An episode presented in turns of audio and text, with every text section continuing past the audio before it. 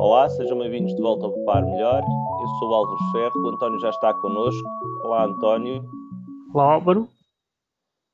António, esta semana, quando fui para a gasolina, reparei mais uma vez que uh, o preço da gasolina 6,95 tinha saltado de 1,4 salvo erro 99 para 1,5 qualquer coisa. Isto uh, em traços largos, porque já tinha, nós já tínhamos publicado anteriormente que, que uh, a gasolina tinha tendência para subir ali na bomba, pelo menos onde eu me abasteço, no período prévio às férias escolares ou a a feriados eh, que permitissem fazer ponto com o fim de semana. Nós eh, tive, trocámos algumas ideias sobre isto, mas eh, aparentemente esta subida de gasolina tem, tem outras justificações. Tu segues aí um gráfico, que é o gráfico do, do, do custo de, do petróleo. O que é que tu podes, o que é que tu, o que é que tu podias acrescentar a esta hipótese da gasolina aqui para, para os meus lados subir no período de férias escolares? É, para já, para já o gráfico que tu mostras eh, parece muito interessante e, e, já tens o gráfico há um ano e tal, não é? Portanto, o, o que vais mostrar, já recordas isto há bastante tempo, não é? Portanto, já desde que comprei a moto. É uma série estatística já bastante interessante. Mas eu tenho, eu tenho este que está aqui, acho que é uma, uma seleção de dados só de um ano. Exatamente, o último ano, não é? Ou certo, exatamente, o último ano porque eu já tenho desde 2012. Exato.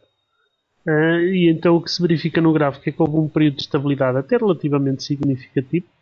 Eu digo, diria que superior a meio ano, nós estamos a olhar para o gráfico. Uh, os ouvintes que estarão a ouvir o podcast depois, quando o artigo sair, estarão para vê-lo. Uh, o, que, o que é surpreendente é realmente a estabilidade, que vai desde setembro, alguns desde setembro até abril e a partir nestes últimos, nestas últimas semanas tem vindo a subir, não é? Aquilo que tu eh, constataste em termos do preço na bomba. Em termos do preço no, no crudo, é interessante que eu siga um gráfico que é os futuros do crude oil, portanto, dá-nos uma visão de eh, quais são os custos a nível internacional do petróleo. Embora depois já haja ligeiras diferenças. Há, há o Brent para a Europa, há outros uh, valores para os Estados Unidos, mas dá-nos uma percepção como, como está a evoluir. E o que tem-se verificado é que realmente nos, nas últimas semanas, uh, até cerca de, da penúltima semana de maio, verificou-se uma subida de preços do crudo, uh, tem baixado ligeiramente nos últimos dias e portanto digamos que nesta última parte do gráfico que tu mostras ele é é coerente com a subida internacional.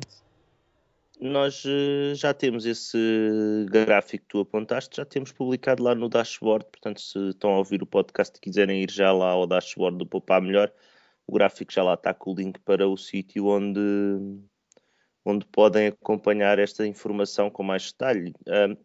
António, esta semana também pegámos numa coisa que andava a circular aí na net, e que foi uma simulação do que era viver com latência.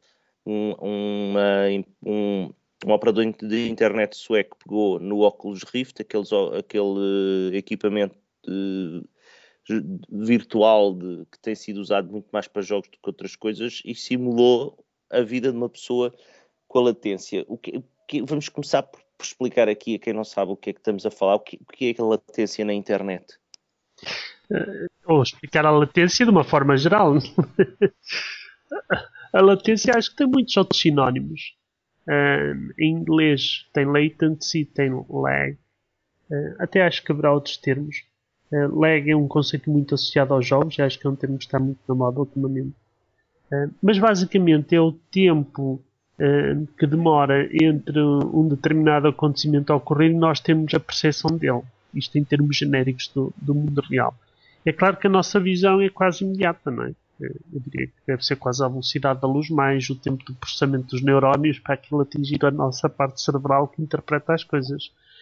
E, portanto, eh, se uma coisa acontece, a gente percepciona na vida real quase imediatamente a seguir. Tu tens eh, noção de que isto nos jogos de computador, como já disseste, é um problema. Não? É? Eu, nós, quando jogamos online, o tempo de resposta entre o movimento e, o, e a reação do, movimento da pessoa que está na outra ponta do cabo de comunicação e a reação no nosso computador uh, pode implicar a diferença entre ficar vivo e morrer a meio do jogo. Exatamente. E isso pode ser uns nanosegundos, é o suficiente para isso acontecer. Isto em termos muito técnicos, se o pacote chega pela ordem contrária ao servidor, o que chegar primeiro vive e o segundo morreu.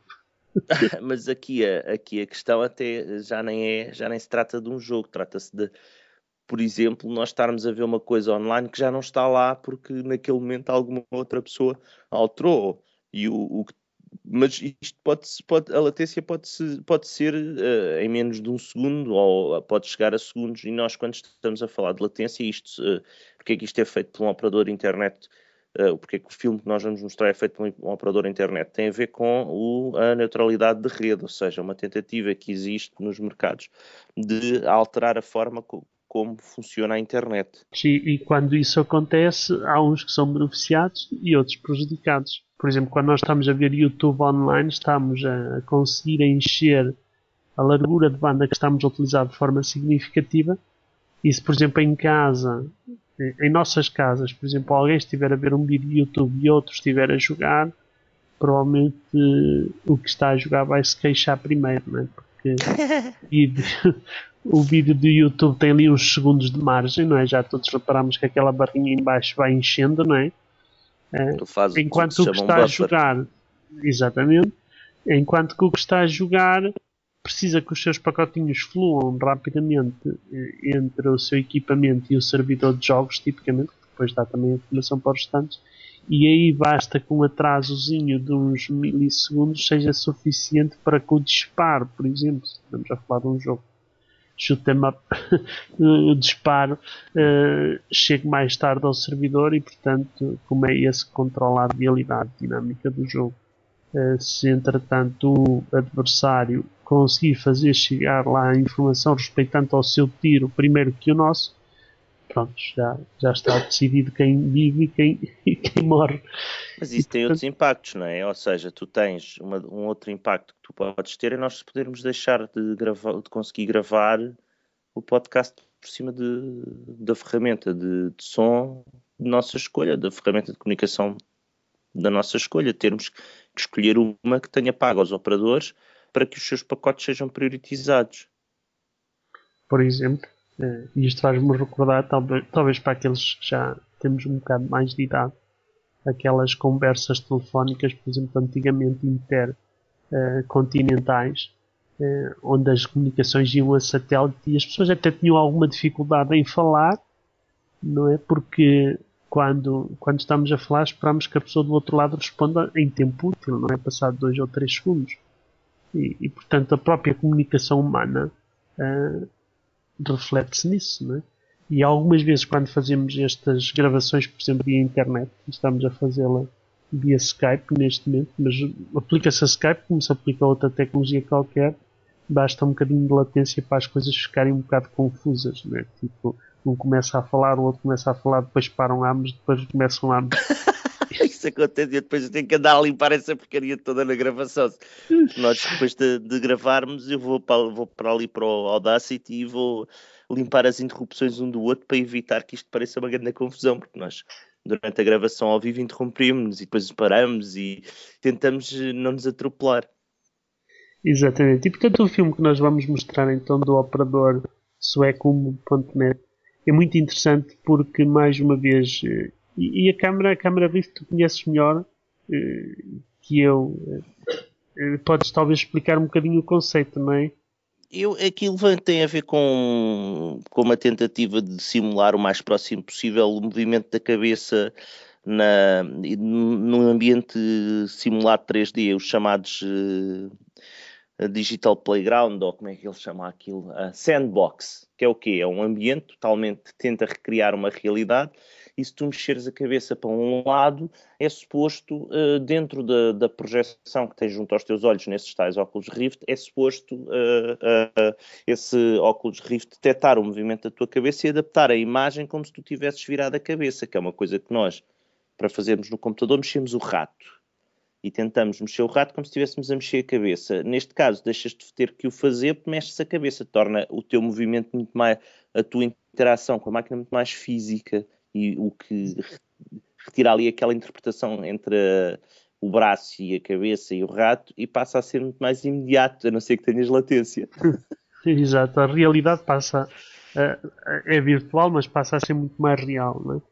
E então, neste caso, o que eles introduziram foi 3 segundos de latência, de pronto. delay. E, e, então, pronto, foi, é uma cacada completa porque nós não conseguimos realmente na vida real viver com 3 segundos de desfazamento. Uh, não, porque começas a fazer atividades normais, não é?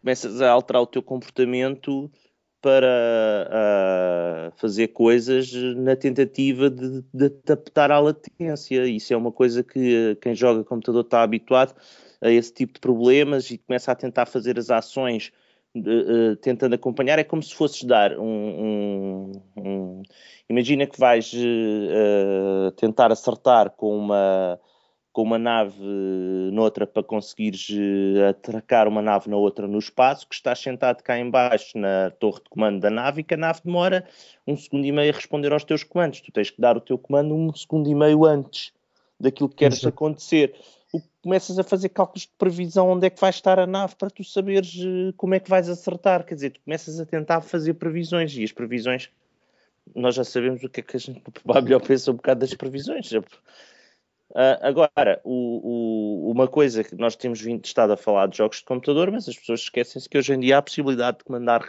remotamente equipamentos de robótica para executar operações. Uh, há uma série de operações que são feitas em cima de redes de, de comunicações uh, e algumas delas exportadas em redes uh, privadas dentro da privadas no sentido de VPN em cima de internet e, e que isto tudo vai ficar alterado. Exato. E é um tema que nós vamos explorar nos, nos próximos artigos das próximas semanas. Uh, sobretudo como reduzir a latência, porque aumentar a velocidade da internet, por exemplo, é, é relativamente fácil, mas diminuir a latência é o cabo dos trabalhos. António, esta semana ficamos por aqui. Obrigado, António. Adeus, Álvaro.